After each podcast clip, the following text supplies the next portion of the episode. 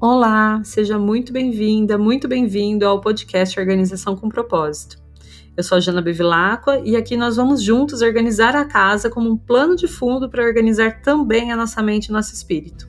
Vamos lá?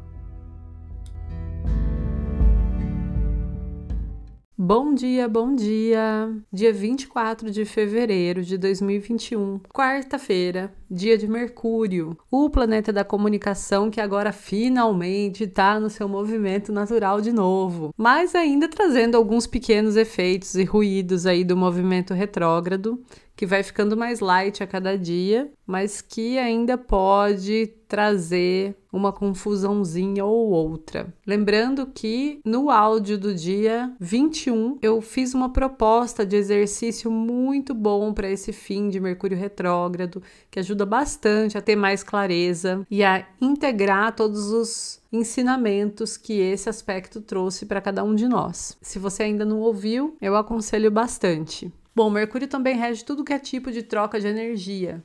Por isso eu gosto de trazer tarefas relacionadas muitas vezes com os aparelhos e aspectos mais tecnológicos do nosso dia a dia, nas quartas-feiras. E a gente está na quarta semana também, então a gente está cuidando da suíte principal, ou do quarto e banheiro principais.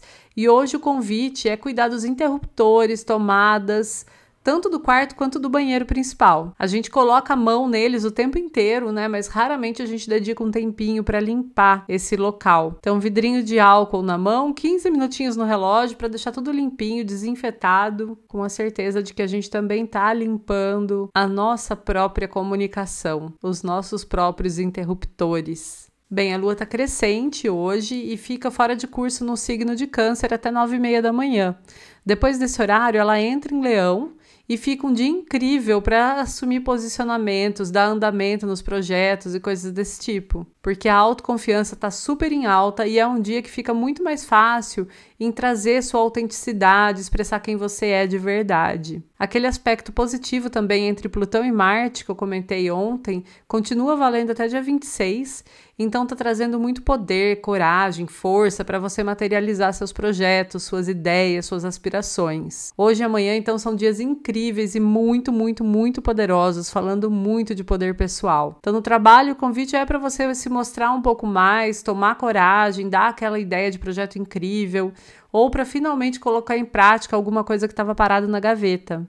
É um bom momento também para conduzir reuniões, sugerir novas formas de fazer as coisas, fazer lives, fazer algum tipo de lançamento, divulgar os seus projetos. É dia de subir no palco e receber os aplausos. E nessa super vibe de poder pessoal, que também é a cara né, do signo de leão, o ritual de autocuidado de hoje é se olhar no espelho por alguns minutos e dizer para você mesmo as suas melhores qualidades em afirmações positivas. Você também pode trazer nessas afirmações coisas que você quer alcançar. Quem sabe você cria aí sua própria frase para dizer para você mesma todos os dias.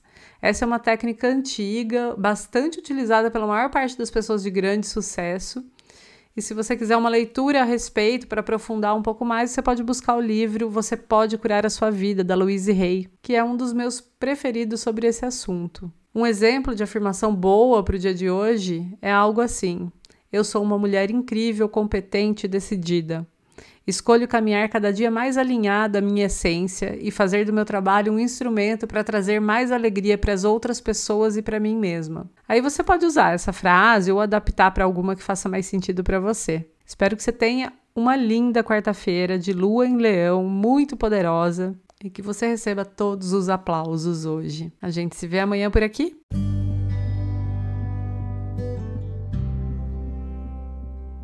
Muito obrigada por me escutar até aqui.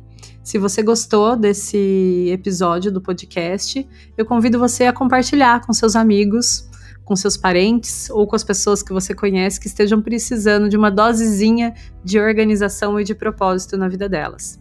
E também a me seguir lá no meu Instagram, janabevilacqua, onde eu compartilho bastante sobre esses e outros assuntos. Muito obrigada mais uma vez e até o próximo episódio.